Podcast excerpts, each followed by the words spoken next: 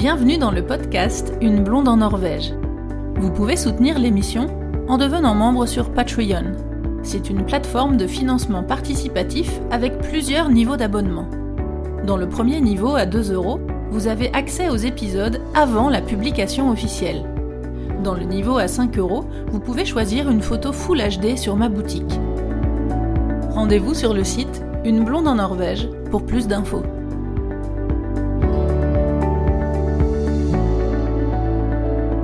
Annonce l'arrivée des beaux jours. Les saisons ont un rythme un petit peu différent entre la France et la Norvège, mais on le ressent aussi comme ça ici.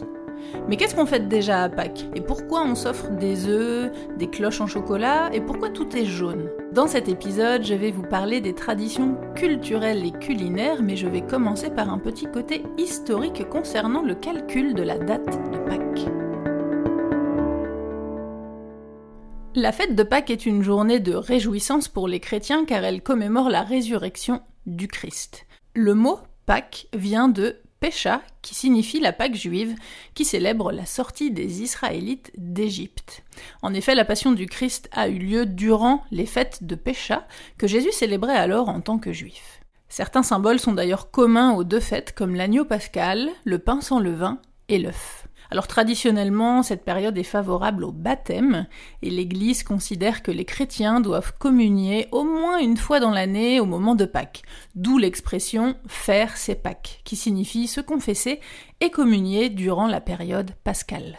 Alors c'est vrai qu'on entend euh, souvent dire que la Norvège c'est un pays euh, très euh, très religieux. La religion principale en Norvège c'est le protestantisme, mais ça encore une fois je dirais que ça fait partie aussi des, choses qui se faisaient, qui se disaient avant. Peut-être que à l'époque il y a 30 ans ou 40 ans tout le monde était très religieux.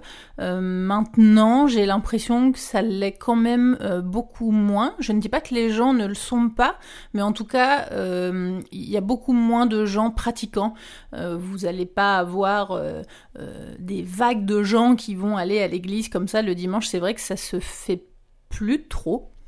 C'est vraiment un truc que j'avais entendu euh, beaucoup euh, avant de venir m'installer en Norvège. On m'avait dit, tu verras, ils sont très religieux. Euh, si vous êtes en couple depuis longtemps et que vous n'êtes pas marié, peut-être ça peut être pas très bien vu, etc. Mais pas du tout, quoi. C'est encore une fois, c'est des, c'est, des idées, des choses qui se disaient, qui se faisaient avant, mais c'est plus du tout comme ça. Avec mon compagnon, ça fait 13 ans qu'on est ensemble, on n'est pas mariés, ça pose de problème à absolument personne. Je connais d'ailleurs dans mon entourage de plus en plus de gens qui sont ensemble, qui sont pas mariés. Il n'y a pas du tout ce rapport. Oh là là, vous n'êtes pas mariés, euh, c'est pas bien, pas du tout. Donc euh, je dirais que les gens euh, se, sentent religieux parce qu'ils ont été élevés dans la religion, ils ont été baptisés, etc. Mais il y a, de moins en moins de pratiquants. Alors je sais pas si ça vous a fait euh, comme à moi cette année, mais quand j'ai regardé les vacances scolaires et que j'ai regardé euh, quand tombait euh, le week-end de Pâques, je me suis fait la réflexion que ça tombait hyper tôt cette année, et du coup je me suis dit mais c'est vrai que c'est quand est-ce que c'est Pâques en fait? Je savais que ça avait un truc à voir avec la lune, etc. Mais du coup, je trouvais intéressant de faire un petit point là-dessus. Donc en fait, le calcul de la date de Pâques, ça permet de déterminer donc le dimanche de Pâques et la date des fêtes associées comme euh, l'Ascension ou la Pentecôte. Donc Pâques, c'est le dimanche qui suit la première pleine lune du printemps, c'est-à-dire le dimanche qui suit le quatorzième jour de la lune qui atteint cet âge le 21 mars à peu près. Donc selon cette définition, Pâques tombe entre le 22 mars et le 25 avril de chaque année. Donc euh, il y a beaucoup d'écart quand même, il y a presque un mois de différence. Petite parenthèse historique, donc cette définition pose des problèmes redoutables de calcul astronomique et mathématique auxquels les savants s'attellent du 4e siècle au 20e siècle, et il a fallu attendre le 6e siècle pour qu'une méthode de calcul précise, élaborée selon la tradition par le moine byzantin Denis le Petit, soit progressivement adoptée par les églises. Elle a dû être modifiée lors de l'adoption du calendrier grégorien en 1582. Au XVIIIe siècle, les mathématiciens ont cherché des procédés plus simples que ces anciennes méthodes, tout en respectant rigoureusement la définition du Concile de Nicée. Toutes les méthodes de calcul de la date de Pâques se fondent sur une lune théorique et non sur la lune réellement observée. De plus, les grandeurs astronomiques y sont supposées indéfiniment constantes, alors que celles-ci, comme la durée du jour solaire ou celle du mois lunaire, varient sur le long terme. Les extrapolations du calcul de la date de Pâques sur plusieurs milliers d'années sont donc purement théoriques.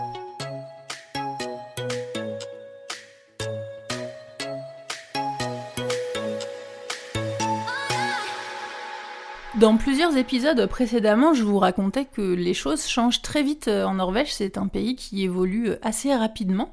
Et euh, par rapport à Pâques, ça change beaucoup aussi parce qu'il y a six ans, quand je suis arrivée, c'était une période où, tout comme à Noël, entre Noël et Nouvel An, c'était une période où vraiment tout était fermé, c'était une période désertique. Ça donnait lieu à des rushs d'ailleurs dans les magasins euh, alimentaires et dans les vignes monopoles, parce qu'on savait que pendant quatre ou cinq jours, tout allait être fermé. Alors que là, depuis deux trois ans, ça reste euh, ouvert normalement, donc on a vraiment que les deux jours du week-end plus le lundi de Pâques où tout est fermé, donc on a trois jours de fermeture, alors qu'à l'époque on avait vraiment tout était fermé à partir du jeudi saint. Alors en gros, les fêtes de Pâques en Norvège, c'est vraiment comme en France, on, fête de la même façon. Il y a quelques petites euh, différences euh, assez euh, rigolotes, ceci dit. Une des traditions les plus importantes en Norvège à Pâques, c'est que on lit des påskekrim. Pâques en norvégien, ça se dit påske. Et on lit des crimes, c'est donc des polars de Pâques. Et c'est vraiment, vous en verrez, mais partout, partout, partout, dans toutes les librairies, dans toutes les petites boutiques, tout le monde se prépare à partir en vacances avec ses polars. Et donc la tradition, c'est qu'on lit son polar au coin du feu, dans son chalet, dans sa hitta. Et euh, je vais vous parler de ces, euh, de ces chalets après, mais je commence par le, par le côté roman, parce que c'est vraiment, euh, c'est vraiment rigolo, c'est vraiment la saison du crime. Les romans noirs norvégiens ou importés se trouvent vraiment vraiment partout. À la radio, on raconte des histoires de crimes.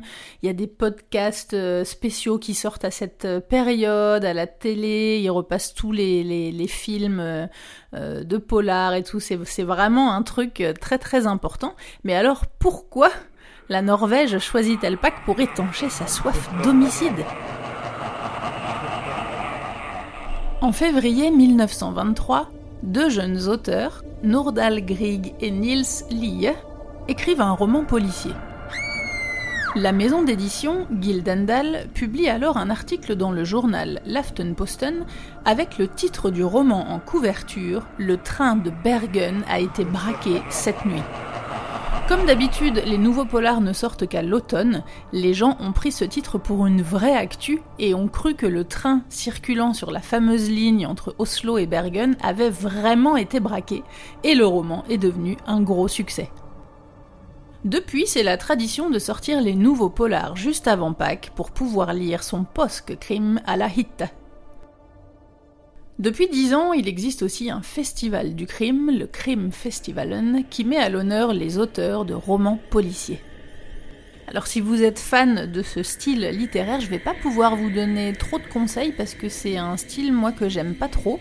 Euh, j'ai d'ailleurs essayé plusieurs fois de lire des livres de Younes Bø, qui est un des auteurs les plus connus en Norvège, mais j'accroche vraiment pas du tout. Donc, traditionnellement, tout le monde va dans son chalet. J'ai lu un article dans lequel le personnel médical euh, râlait un petit peu parce qu'il disait qu'il y avait plusieurs personnes qui avaient refusé de se faire vacciner pendant cette période de Pâques en disant ben non nous on n'est pas là euh, on va à la cabine donc euh, on est au chalet donc on peut pas se faire vacciner donc c'est voilà ça a fait un petit peu un petit peu scandale. C'est une période donc qui est associée aux vacances à la montagne, c'est très traditionnel de faire du ski. Euh, du ski soit alpin, mais quand même euh, pour la plupart du ski, du ski de fond. Euh, d'aller dans sa cabine, dans son chalet, ça c'est vraiment une tradition très très très très imprégnée. Alors on, fait pas forcément du ski, hein, ça peut être des randonnées, mais en tout cas c'est une période où on, fait des, des, marches, où on se promène, on fait des randonnées, on va dehors, on profite de la nature et on mange du chocolat et on mange des fruits aussi, des oranges. Il y a beaucoup de, photos sur les réseaux sociaux euh, qui passent où on voit euh, des gens en train de manger euh, une orange et de, déguster euh, une petite tablette de chocolat traditionnel norvégien qui s'appelle le Quick Lunch. C'est le, c'est le Kit Kat euh, norvégien.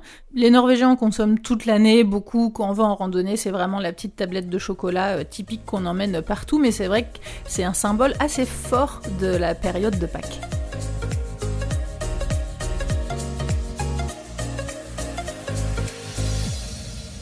L'œuf symbolise la création de la vie et sa forme en fait un symbole de perfection. La tradition d'offrir des œufs à Pâques vient de l'interdiction de manger des œufs pendant la durée du carême. Les œufs pondus pendant cette période étaient alors conservés après cuisson et décorés pour être offerts le jour de Pâques. Et à l'époque, le chocolat était très cher et très rare, donc on s'offrait des œufs cuits durs le jour de Pâques. La couleur jaune aussi, du fait que tout est décoré en jaune à Pâques, viendrait euh, du jaune de l'œuf et aussi de toutes ces fleurs du printemps qui commencent à pousser. Une tradition culinaire familiale, tous les ans à Pâques, ma maman fait des plats de mimosa qu'elle décore avec tout plein de petits éléments, c'est vraiment magnifique. D'où vient le symbole de la cloche? Les cloches des églises en France sont condamnées au silence en guise de deuil entre le jeudi saint et le dimanche de Pâques, et les adultes ont donc inventé une histoire pour faire rêver les enfants. Les cloches partiraient le jeudi à Rome pour se faire bénir par le pape et déposeraient les œufs sur le chemin du retour le dimanche de Pâques. Les lapins et les lièvres sont les symboles païens de la fertilité. C'est seulement à partir de la deuxième moitié du 19e siècle que les chocolatiers ont commencé à proposer des gourmandises. Les œufs, lapins, poules, cloches, tout est devenu chocolat. On mange aussi beaucoup de gaufres pendant cette période de Pâques. Il y a d'ailleurs depuis quelques années, le 25 mars, euh, la journée des gaufres, carrément. C'est la chandeleur euh, norvégienne. C'est le Waffeldag. Les Norvégiens en mangent vraiment euh, beaucoup salé ou sucré. On en mange à la maison comme à l'extérieur. D'ailleurs, soit on les prépare avant et on les amène en randonnée, mais il y a aussi euh, quelques inconditionnels qui emmènent juste la pâte et qui font leur euh, gaufre directement euh, en randonnée avec un moule spécial pour faire des gaufres sur le feu. Il y a des gaufres euh, partout en vente euh, en Norvège, dans toutes les cafétérias. Il y a même des petits, euh, des petits stands avec des jeunes qui font des gaufres. Et on paye par VIPS avec notre téléphone. Autre petite tradition de crime aussi sur les boîtes de lait en carton, il y a des jeux pour les enfants avec des histoires de petits crimes.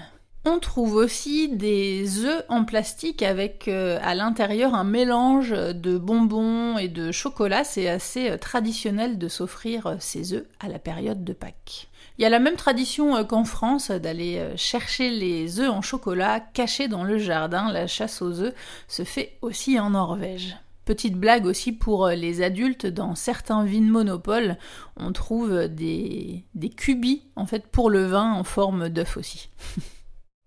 À l'époque où c'était euh, possible de sortir, de voir euh, du monde, il y avait aussi des gens qui se déguisaient euh, en poule ou en coq et qui distribuaient des chocolats aux enfants.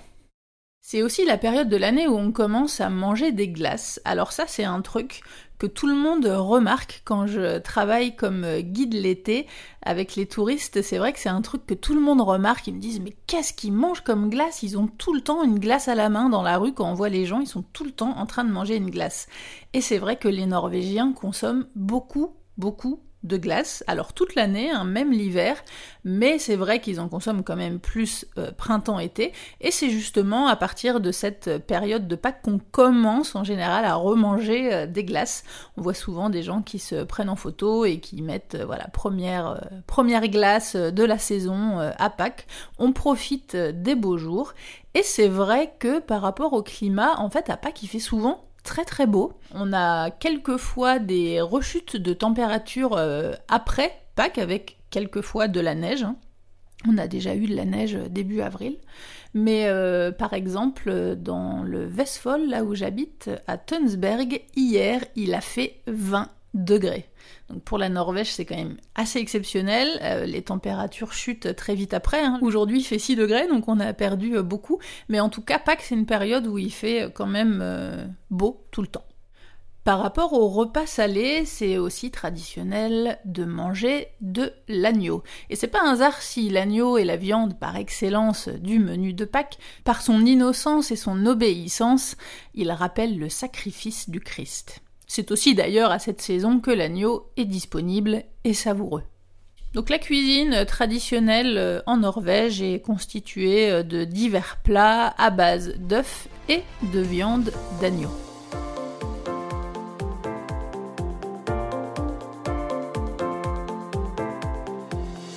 Alors je vous disais tout à l'heure, il y a euh, plusieurs euh, styles pour euh, passer ses vacances de Pâques. Il y a des gens qui partent au ski, il y a des gens qui partent dans leur chalet pour se reposer, passer du temps en famille, dans la nature. Et il y a aussi une troisième catégorie de personnes qui s'attellent à faire le gros ménage de printemps. Donc ça c'est vraiment une tradition pour ceux qui ne partent pas euh, en vacances. C'est une période où en général on commence à préparer la maison pour le, pour le printemps et pour l'été. On ressort l'équipement de jardin, on fait des travaux, on commence à repeindre. C'est vraiment une période pour la maison. Et donc traditionnellement en Norvège, il y a deux gros ménages euh, dans l'année. Il y a le ménage de printemps à Pâques et puis il y a le gros ménage d'hiver euh, pendant Noël. Euh, je vous en ai parlé dans l'épisode sur les traditions de Noël. Donc vous voyez, les traditions de Pâques en Norvège sont assez proches de celles de la France, mis à part le crime. mais en gros, on mange de l'agneau et beaucoup de chocolat. Bonnes vacances à tous Retrouvez les épisodes sur toutes les applications de podcast et en format vidéo sur YouTube. N'hésitez pas à mettre des petites étoiles pour noter le podcast et à partager les épisodes. Merci à Louise et Pierre qui soutiennent le podcast sur Patreon. À bientôt!